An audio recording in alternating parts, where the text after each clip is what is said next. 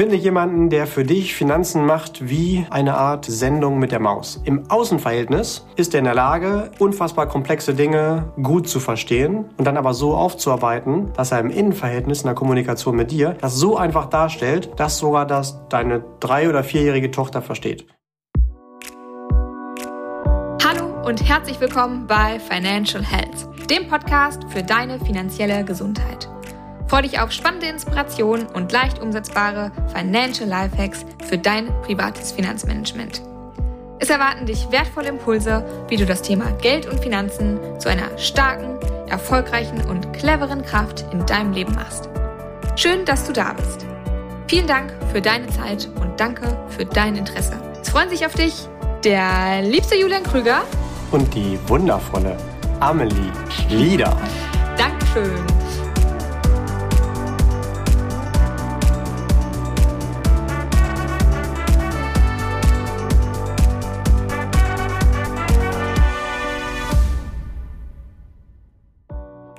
Ja, hallo Julian und hi lieber Listener. Wir haben heute eine Folge vorbereitet, mm, die ganz egoistisch um Julian und mich geht.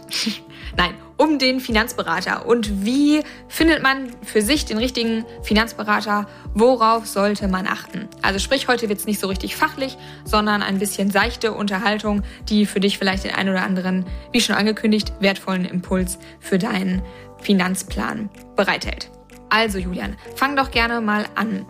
Brauche ich überhaupt einen Finanzberater? Ich glaube, die Frage ist genauso wertvoll wie die Frage, brauche ich überhaupt einen Zahnarzt? Also du kannst ja auch sagen, mir tut ein Zahnweh, ich gehe einfach in einen Supermarkt oder einen Baumarkt und hole mir eine Bohrmaschine und regel das selbst. Das spart schon ziemlich viel Geld. Oder du willst ein Haus haben und sagst dir, boah, so ein Architekt, der ist teuer ich schaue mir ein YouTube-Tutorial an und stapel einfach mal selbst die Steine. Oder ich habe einen Herzschmerz, in dem Fall einen stechenden. Nicht, weil ich verliebt bin, sondern weil es körperlich weh tut und äh, ich spare mir den Kardiologen und lese einfach mal die kostenlose Apothekenumschau. Also das muss jeder für sich selbst wissen. Ich zitiere da sehr gerne mal den Onassis. Das war mal ein sehr vermögender griechischer Reeder und dem wird gesagt, dass er, oder dem wird, wie nennt man das? Nachgesagt, dem wird nachgesagt, dass er auf die Frage danach, welches Wissen er am liebsten so schnell wie möglich an seine Kinder weitergeben würde, beziehungsweise früher in seinem Leben gewusst hätte, dass er dann nicht gesagt hat, ich hätte schon viel früher Vielmann-Brillen gekauft, sondern dass äh, er schon viel früher am besten mit den besten Beratern und den teuersten Consultants zusammengearbeitet hätte, weil er daraus für sich die größten Mehrwerte zum Aufbau seines großen Vermögens gezogen hätte. Und ich glaube tatsächlich, dass die Menschheit nur deswegen so weit ist, weil wir uns in allen Bereichen spezialisiert haben. Also der eine züchtet die Schweine oder meinetwegen auch die Sojabohnen. Der nächste, der baut Häuser und der nächste ähm, sorgt dafür, dass wir Strom haben und der nächste dafür, dass es Internet gibt.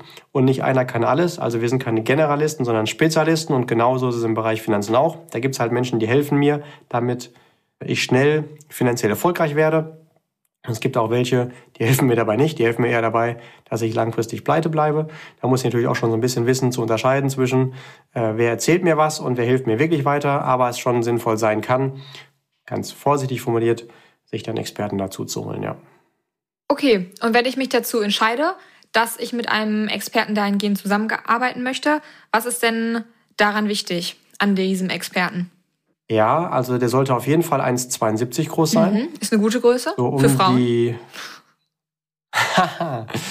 äh, genau, äh, mindestens äh, 40 Zentimeter langes blondes Haar.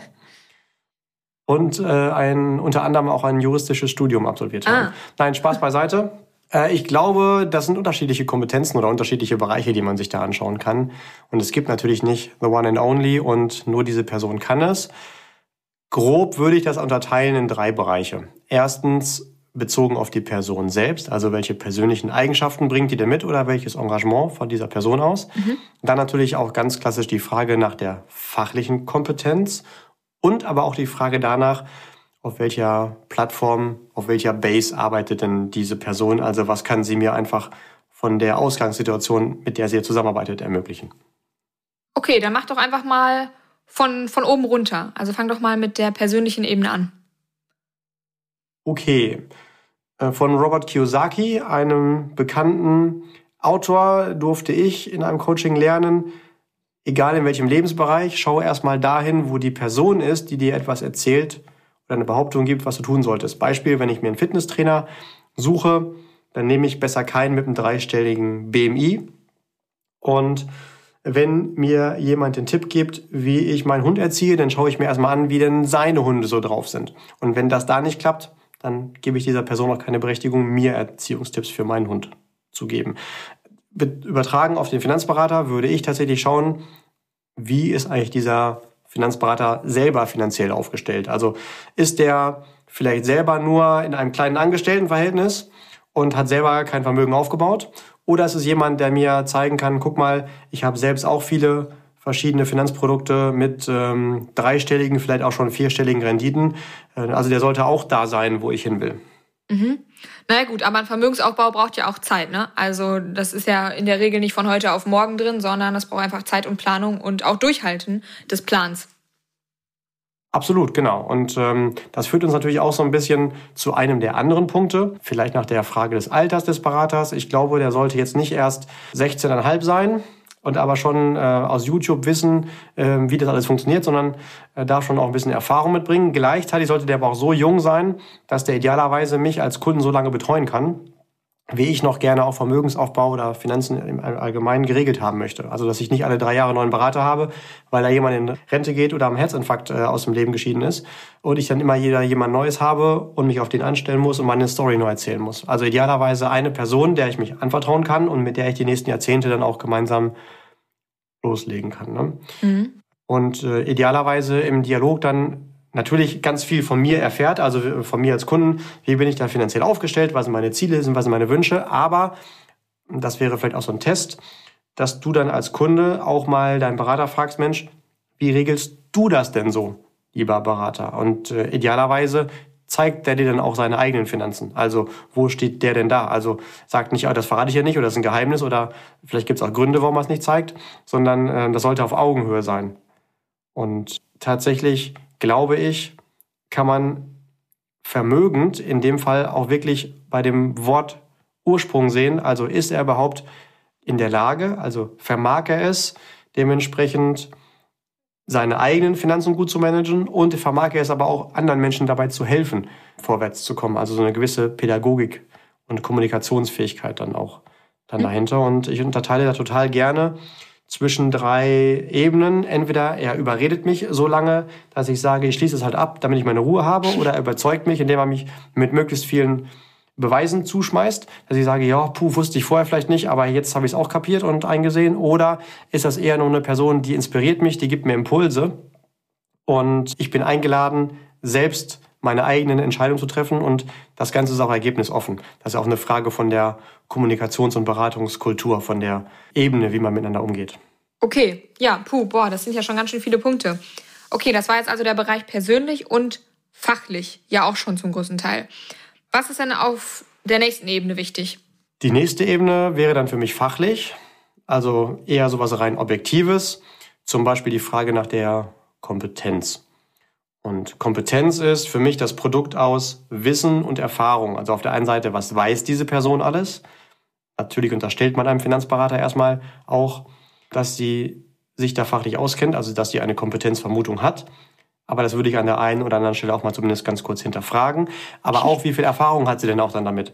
Weil es gibt ganz viele, die äh, behaupten, ja, und ich weiß alles und äh, die sind genau seit zwei Wochen unterwegs und haben selbst noch keine verschiedenen, zum Beispiel Börsenphasen dann mitgemacht und äh, schließen von dem, was sie bisher so kennen, auf das, was da noch dann kommen mag. Aber es ist schon tatsächlich ein bisschen komplexer. Und für einen Erfolg ist es wichtig, dass ein Berater auch die Verantwortung für deine finanzielle Zukunft übernimmt, also für deinen Erfolg sorgt. Und da gehört natürlich neben der Kompetenz, also dem Wissen und der Erfahrung, auch noch das Thema Motivation hinzu. Also ist diese Person in der Lage, mich zu motivieren, das Thema anzugehen. Und Motivation wiederum können wir unter, runterbrechen in zwei Bereiche.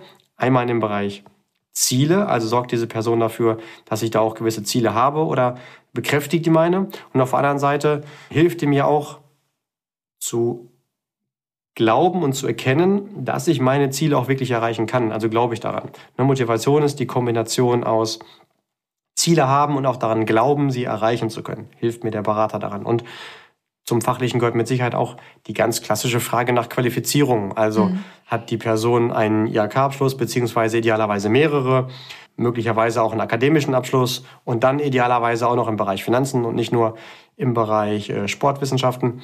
Marketing. Und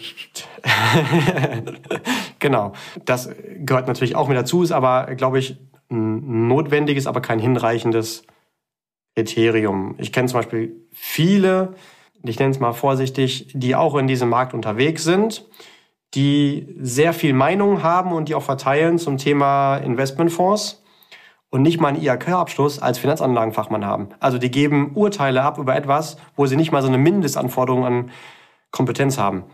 Kann man machen, ähm, aber ich gebe mein Auto lieber auch nur in eine Werkstatt, wo dann auch ähm, ja, ein Meister unterwegs ist und der auch ein Mindestmaß an Sachkunde dann auch vorweisen kann und äh, das dann beim, im Zweifelsfall auch dann vorzeigen kann. Mhm. Und das führt dann dazu, dass diese Person fachlich gesehen auch so in sich ruht, dass sie dich nicht von irgendwas wegtrennt, sondern ich, dich eher zu etwas hinzu motiviert.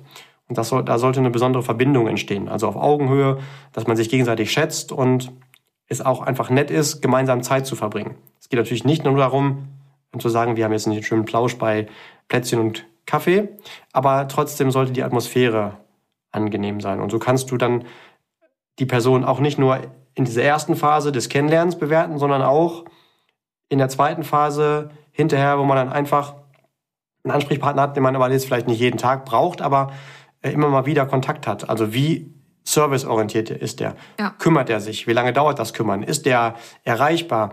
Wenn ich mit dem mal äh, telefonieren möchte ähm, oder auch, auch mal treffen möchte, Geht das nur vor Ort oder kann ich das vielleicht auch mal flexibel digital machen? Und wenn ja, zu welchen Zeiten? Geht das nur zwischen 10 Uhr und 16 Uhr, wenn ich vielleicht selbst als Kunde arbeite? Oder geht das auch mal früher morgens oder später abends oder am Wochenende flexibel? Also merke ich das Engagement? Tut er das nur, um Geld zu verdienen? Oder lebt er diese Philosophie und ist, hat er wirklich in sich das Bedürfnis, mir finanziell als Kunden weiterzuhelfen? Also wie viel Energie steckt denn da drin? Und ich glaube, was auch ganz wichtig ist, egal in welchem Lebensbereich, sei es jetzt Gesundheit oder Sport oder meinetwegen Hundeerziehung oder was auch immer, ist die Person in diesem Bereich weiter gebildeter, cleverer als du. Also such dir nicht jemanden auf Augenhöhe, der das bestätigt, was du schon weißt. Dann willst du ja nur das nochmal wiederhören, von dem du überzeugt bist, dass es richtig ist, sondern finde jemanden, der dir auch Impulse gibt, die vielleicht für dich neu sind und dadurch einen wirklichen Mehrwert für dich entstehen lassen. Okay, ja gut, das ist alles soweit einleuchtend. Was betrifft denn die Arbeitsweise? Also was ist da wichtig? Ich glaube, es ist ganz wichtig, ausschließlich mit Menschen zu sprechen über Lösungen, wenn diese Person ungebunden von dem Ergebnis ist. Also nicht schon, bevor du fragst, eigentlich klar ist, welche Antwort du bekommst. Beispielsweise, du sprichst mit jemandem, der für eine Bausparkasse arbeitet, dann wirst du als Ergebnis immer nur einen Bausparvertrag bekommen. Mal abgesehen davon, dass ich da auch gerne nicht müde werde, darauf hinzuweisen, dass dieses spezielle Produkt keine einzige Daseinsberechtigung hat. Geht es mir jetzt um die taktische Betrachtung, dein Ansprechpartner sollte ungebunden sein und zwar auf zwei Ebenen. Erstens bezogen auf den Anbieter, also nicht mit einer speziellen Firma zusammenarbeiten und nur diese Gesellschaft äh, zu vertreten und auch nicht im Namen zwar anders heißen, aber im Hintergrund trotzdem nur auf eine oder zwei, drei Gesellschaften zugreifen zu können, sondern der sollte auf viele hundert zugreifen können, um dir auch den gesamten Markt sondieren zu können. Aber ganz wichtig ist auch, dass der jetzt auch nicht nur in einer Kategorie unterwegs ist. Also nicht nur sagt, ich vergleiche jetzt für dich aus dem Bereich Versicherung mhm. oder aus dem Bereich Kreditinstitute oder aus dem Bereich Vermögensverwalter, sondern hier auch diese verschiedenen Kategorien abdecken kann und wie so ein Architekt wirklich erstmal alle Gewerke kennt und auf alle Zugriff hat und mir dann auch sagen kann, für dieses Gewerk nehmen wir jetzt idealerweise Gesellschaft A, B oder C mit der und der konkreten Umsetzung. Also so eine Art Matrix, die dann entsteht in ähm, X und Y Bedürfnissen. Gut, okay, gut. Hast du für unseren Listener noch einen Tipp, den du mit an die Hand geben kannst? Ja, mir fallen sogar mehrere ein, wenn du erlaubst. Ähm, Sehr gerne. Erstens, finde jemanden, der mit dir gemeinsam in eine Richtung schaut und erstmal feststellt, wo stehst du denn und dann nicht pauschal sagt, alles ist schlecht und wir müssen das alles ändern, sondern schaut, wie können wir denn das, was du da jetzt schon hast, so nutzen, um dein Ziel zu erreichen und nicht, dass wir uns direkt um 180 Grad drehen müssen. Alles, was du an Potenzial mitbringst, wird mit integriert. Und diese Lösung, die sollte nur für dich erarbeitet sein und nicht, du solltest nicht das Gefühl haben, auch genau das bekommt irgendwie jeder so vorgeschlagen. Das macht nämlich dann auch keinen Sinn. Und ähm, sollte idealerweise das Gegenteil sein von dem, was ich gestern zum Beispiel hatte in einem Bewerbungsgespräch. Da hat sich jemand bei mir beworben, der bisher in einer Bank arbeitet und der hat dann gesagt, ja Mensch, wenn jemand zu mir kommt, dann kündige ich erstmal pauschal alles weg, was der Kunde bisher so vorher hatte, weil das ist pauschal eh alles schlecht, brauche ich mir gar nicht angucken. Genau diese Philosophie sollte es nicht sein. Und ich glaube, was auch wichtig ist, vielleicht auch nochmal als Ergänzung zum, zur Plattform, die Person sollte nicht sagen, bevor ich dir Tipps gebe, bevor ich dir was ausarbeite, da will ich erstmal Geld von dir sehen. Ganz unabhängig davon, ob das Ergebnis hinterher für dich zutreffend ist oder dir weiterhilft oder nicht, sondern diese Dienstleistung sollte dir erstmal kostenlos zur Verfügung gestellt sein und du entscheidest hinterher selbst, ob dann für dich ein Mehrwert entstanden ist und nur wenn der entstanden ist, dass du dann auch sagst, ja, okay, das möchte ich auch gerne so umsetzen. Mhm. Ähm, Boah, achte darauf, dass du, wenn du mit jemandem zusammenarbeitest, idealerweise erstmal kein einziges Wort von dem glaubst, was da jemand erzählt. Ausnahmslos bei jedem, auch bei uns. Hinterfrage immer alles, glaub kein einziges Wort davon und bilde deine eigene Meinung. Und stell gezielt an der richtigen Stelle einfach Fragen und bewerte hinterher einfach die Antwort, die da kommt und klingt dir wohl irgendwie schlüssig und nachvollziehbar. Und idealerweise entsteht da für dich ein neues Wissen, eine neue Ebene darüber und ähm, hast du dafür, hast du da irgendwie neue Erkenntnisse dann bekommen, ja. Ja, das ist auch nochmal ein, ein guter Tipp. Ne? Klar, es ist natürlich jemand, der dir Tipps geben soll und der dich bereichern soll, aber ähm, nicht alles dumm, dumm aufsaugen, fressen und umsetzen, sondern natürlich auch nochmal das eigene Hirn mit einschalten. Gut, dann gib uns doch gerne nochmal ein abschließendes Fazit zum Thema Finanzberater. Mein Tipp ist, finde jemanden, der für dich Finanzen macht wie eine Art Sendung mit der Maus. Im Außenverhältnis ist er in der Lage, unfassbar komplexe Dinge gut zu verstehen und dann aber so aufzuarbeiten, dass er im Innenverhältnis in der Kommunikation mit dir das so einfach darstellt, dass sogar das deine drei- oder vierjährige Tochter versteht. Ne, die Sendung mit der Maus hat es geschafft, mir als äh, Vorschulkind schon mhm. zum Verstehen zu geben, wie funktioniert ein Atomkraftwerk. Hallo, das schaffen ja selbst die meisten Professoren nicht mal, die äh, Physik da studiert haben und da dementsprechend Unterricht geben. Und das sollte der Anspruch sein, das Komplexe verstehen und gleichzeitig aber so einfach bildlich darstellen, dass es jeder versteht, auch deine Kinder, und du hinter ein gutes Gefühl hast und finanziell gesehen die für dich intelligente, clevere und richtige Lösung finden kannst. Ja, das ist ein gutes Beispiel, die Sendung mit der Maus. Wahrscheinlich ist auch für das Atomkraftwerk genau das das Problem, dass es der Professor erklärt mit den ganzen Fachbegriffen. Aber das ist ja auch die Kunst, ähm, das irgendwie verständlich runterzubrechen. Okay. Das wäre zum Beispiel für mich so ein Gegenargument. Ne? Also, wo ich eher vorsichtig mit so einem Berater wäre, der die ganze Zeit nur mit Wörtern rumschmeißt wie Diversifikation, Volatilität, Alpha-Faktor, Yield in Reduction und äh, die ganze Zeit glaubt, diese Fachwörter reinwerfen zu müssen, um dir zu beweisen, dass er weiß, wovon er spricht. Ein mhm. wirklicher Experte, der weiß das eh, dass er sich nicht beweisen muss, sondern bricht es so runter, dass du es nachvollziehen kannst. Mhm. Ja. Ja, danke schön, lieber Julian. Und danke dir, lieber Listener, fürs Zuhören. Wir hoffen, dass wir dir mit der Folge 2, 3 gute Impulse für dich geben konnten, für dich und deinen finanziellen Erfolg. Bei Fragen kommen wie immer gerne auf uns zu. Und ansonsten hab eine wunderschöne Woche, bleibe fit und gesund. Und bis zum nächsten Mal.